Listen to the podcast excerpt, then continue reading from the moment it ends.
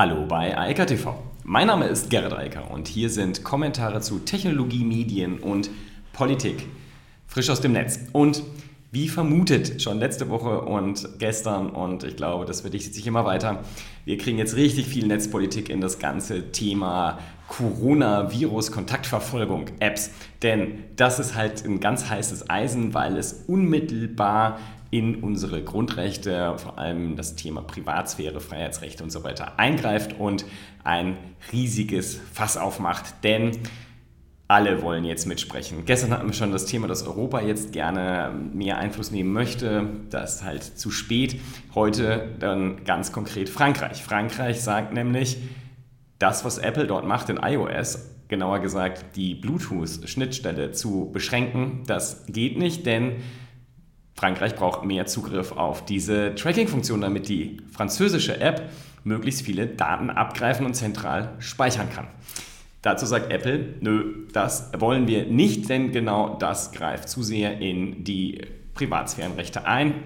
Äh, Apple hat sich auf das ursprüngliche Statement schon bezogen und sagt, wir haben es euch gesagt, wie wir das machen. Wir lösen das zusammen mit Google und wir werden dafür sorgen, dass dann die Gesundheitsbehörden Zugriff auf eine API, also eine API, API bekommen und darüber dann Daten abgreifen können, aber nur im Falle eines Positivtests etc., also mit ganz starken Beschränkungen und vor allem ohne ein zentrales Speichern. Daten sonst dezentral auf dem Smartphone des jeweiligen Nutzers gespeichert werden und wie gesagt nur im Falle einer Infektion dann genutzt werden können. Das ist sehr, sehr sinnvoll. Das sorgt für sehr große Datensparsamkeit, keine zentrale, sondern dezentrale, also sichere Datenspeicherung. Und das ist ein sehr, sehr vernünftiges Konzept. Dass Frankreich das nicht gefällt, Verstehe ich, Frankreich denkt halt eher zentralistisch und möchte gerne die ganzen Daten seiner Nutzer permanent auf einem Server speichern. Wir hatten das schon ein paar Mal, ja, es hat viele Vorteile, da kann man viel schneller analysieren, aber es hat halt einen massiven Nachteil, denn von Privatsphäre bleibt dann nichts mehr übrig. Das wäre Überwachung in Reinkultur. Das gleiche Problem haben wir aber nicht nur jetzt bei Frankreich, sondern wir hatten es ja auch schon bei Großbritannien, sondern das haben wir auch bei dem ganzen Thema PET-PT, also dem europäischen Konsortium, wo verschiedene Wissenschaftler, Institutionen aus europäischen Ländern zusammenarbeiten, um einen Standard zu etablieren, mit dem dann Apps arbeiten können, die eine Kontaktverfolgung durchführen.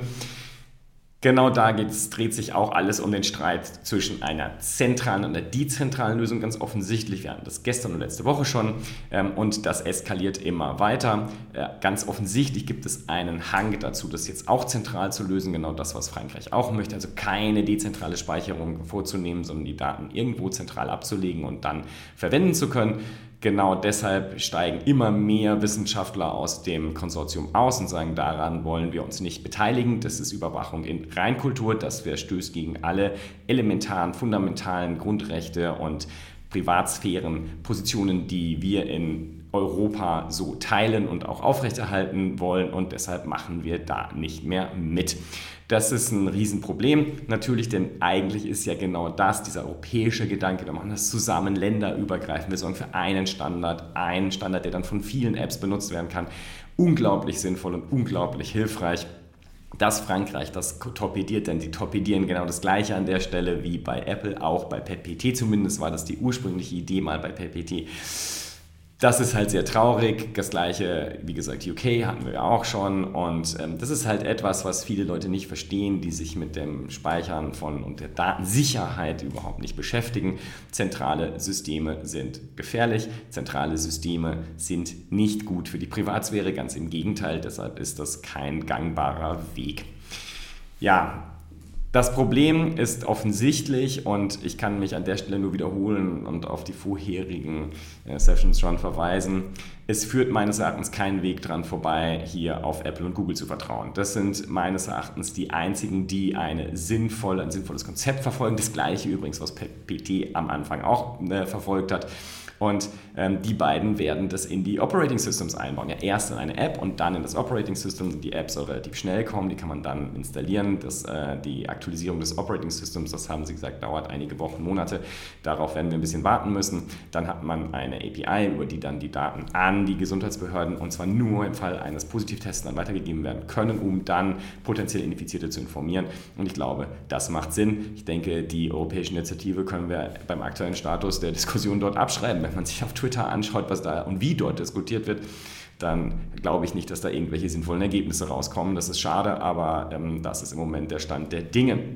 Und ähm, es ist auch so, es sind ja erst äh, vor allem die Schweizer ausgestiegen, also die Schweizer Forscher, mittlerweile sind noch viele andere äh, Forschungseinrichtungen ausgestiegen, äh, zum Beispiel das Helmholtz-Institut und weitere Wissenschaftszentren. Also das ist halt einfach traurig. Man hatte sich da auf einen guten Weg geeinigt und äh, schade, dass der offensichtlich nicht mehr bevorzugt wird.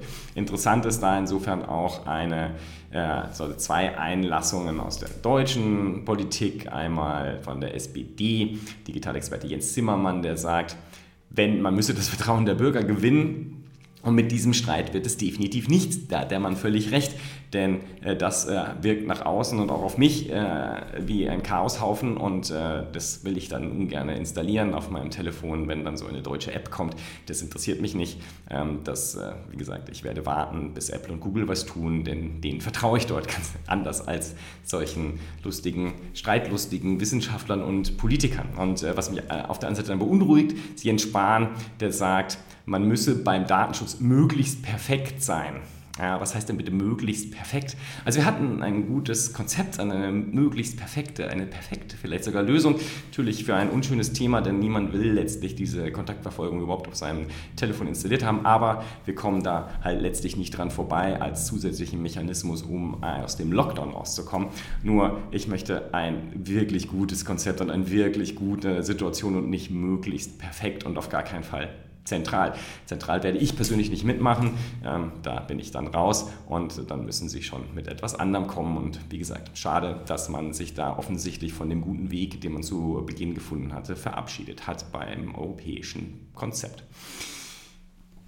Immer noch Covid-Nachrichten. Google Google hat mit Beyond Corp ein ähm, spezifisches Tool jetzt rausgebracht im Rahmen der Google Cloud für Web-Apps. Ähm, das ist ja momentan, viele, viele Menschen lernen gerade, dass sie mit ihrem Firmenrechner oder auch dem Privatrechner über den Webbrowser auf allerlei Applikationen zugreifen. Das ist ähm, letztlich nichts Besonderes für viele, aber noch Neuland und ähm, auch äh, damit einhergehendes Neuland, dass man ein VPN benutzen will, um sich auf das Firmennetzwerk einzuwählen, in das Firmennetzwerk einzuwählen. Und das kennen viele nicht und Google liefert jetzt mit Beyond Corp eine Lösung, die Web-Apps auch absichert, ohne das in den expliziten Einsatz eines VPN.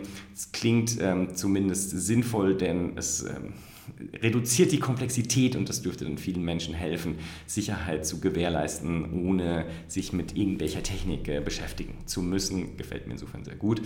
Und äh, noch eine Coronavirus, das sind jetzt sozusagen die Kollateralschäden, über die wir, glaube ich, immer noch mehr reden müssen.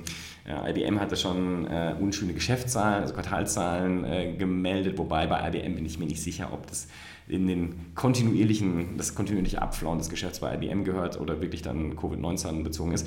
Aber Kickstarter, äh, das ist, sind unschöne Nachrichten, die sagen, sie haben 35% weniger Projekte auf der Website und müssen in großem Stil Menschen, Mitarbeiter bei sich selbst entlassen, weil sie halt mangels Masse und äh, entsprechend neuer Startups und Projekte, die dort laufen, halt auch selbst kein Geld mehr verdienen. Ähm, mehr als ein Drittel Rückgang im Neugeschäft ist natürlich äh, eine große Nummer und dementsprechend fallen halt auch die Entlassungen aus. Ist da jetzt in entsprechenden ähm, Verhandlungen mit der Gewerkschaft und will schauen, wie man das Problem lösen kann. Denn anders als hier in Deutschland kennt man in den USA und in vielen anderen Ländern sowas wie Kurzarbeit halt nicht. Es gibt gar keine Automatismen, äh, wie man mit solchen Situationen umgehen kann. Das fehlt und ähm, da muss man halt einfach auch sagen, es ist bei aller berechtigten Kritik, die man auch an Deutschland und deutscher Politik hier haben kann, immer wieder, ähm, schon schön in einem Land zu leben, das äh, allerlei sehr, sehr sinnvolle Regeln hat, die einen Totalausfall äh, von sowohl der Wirtschaft, aber halt auch Totalausfällen für Individuen dann ja, dafür sorgen, dass es nicht passiert und das verhindern, das ist äh, sehr, sehr erfreulich und das sollte man auch dann vielleicht nach den krisenhaften, nach der krisenhaften Situation nicht so schnell vergessen. Eine Nachricht habe ich, die hat mit Corona wirklich gar nichts zu tun.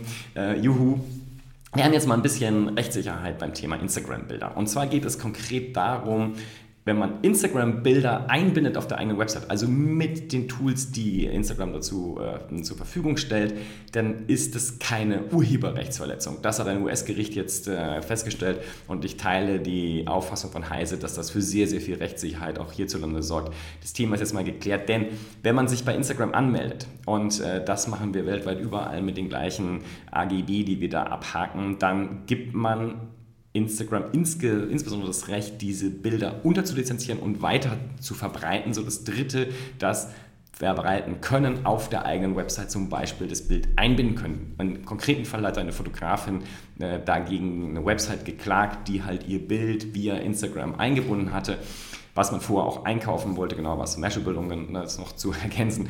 Und die hatten ihr Geld geboten und gesagt, sie wollen das gerne lizenzieren. Die Fotografin hat abgelehnt, daraufhin hat Mashable das Bild direkt aus dem Instagram-Account eingebunden. Und das Gericht hat gesagt, das ist legal, denn genau das hat die Fotografin halt abgenickt mit den AGB. Ähm, ja, das ist auch ganz logisch, denn anders funktionieren die sozialen Netzwerke ja nicht. Da wird ja häufig allerlei Schabernack getrieben. Auch bei Facebook ist es das gleiche. Instagram gehört ja zu Facebook. Man sagt halt, dass man die Fotos, die man da postet, halt, dass die andere benutzen können in den ähm, entsprechenden Verfahren, die Facebook, Instagram etc. und auch viele andere Plattformen, Twitter und Co. bereitstellen. Ich glaube, dieses Urteil wird eine enorme Auswirkung haben, nicht nur konkret bezüglich Instagram, sondern das betrifft ganz viele andere Plattformen auch. Wer seine Fotos verkaufen will, der darf sie halt so nicht veröffentlichen, weil damit gibt er das Recht, also die Exklusivität letztlich auf und andere können das dann in den von der Plattform angebotenen äh, Parameter dann benutzen. So ist das Leben und ähm, das macht auch meines Erachtens sehr viel Sinn, denn sonst lassen sich viele Mechanismen, die wir alle nutzen, wie das Weiterteilen von Bildern und äh, anderen Sachen schon in dem Netzwerk gar nicht realisieren, aber halt eben auch nicht das Einbinden auf externen Websites. Dieses Urteil ist insofern sehr, sehr begrüßenswert, sehr, sehr erfreulich. Und ich glaube, ähm, damit können letztlich auch alle arbeiten, auch die Fotografen, die müssen sich halt überlegen, welche Bilder und in welcher Qualität sie sie dann noch auf Instagram stellen wollen, wenn sie halt eben Exklusivität behalten wollen. Das ist dann halt eine andere Nummer. In diesem Sinne, ich wünsche weiterhin eine wunderschöne Woche und hoffentlich weniger Corona-News, aber die Hoffnung hatte ich schon vor zwei Wochen und letzte Woche, aber irgendwie wird es nichts und ich glaube, die Diskussion wird auch noch weitergehen. Da werden sich sicherlich noch mehr Länder finden, die auch gerne von Apple und Google viel mehr Daten haben wollen. Und ähm, ich äh, hoffe, dass sich sehr viele Menschen äh, finden, die sich hinter Apple und Google stellen, um im Sinne der Privatsphäre die Staaten genau davon abzuhalten. In diesem Sinne, bis dann. Ciao, ciao. Das war Eika TV frisch aus dem Netz. Unter eika.tv findet sich der Livestream auf YouTube. Via eika.media können weiterführende Links abgerufen werden. Und auf eika.digital gibt es eine Vielzahl von Kontaktmöglichkeiten.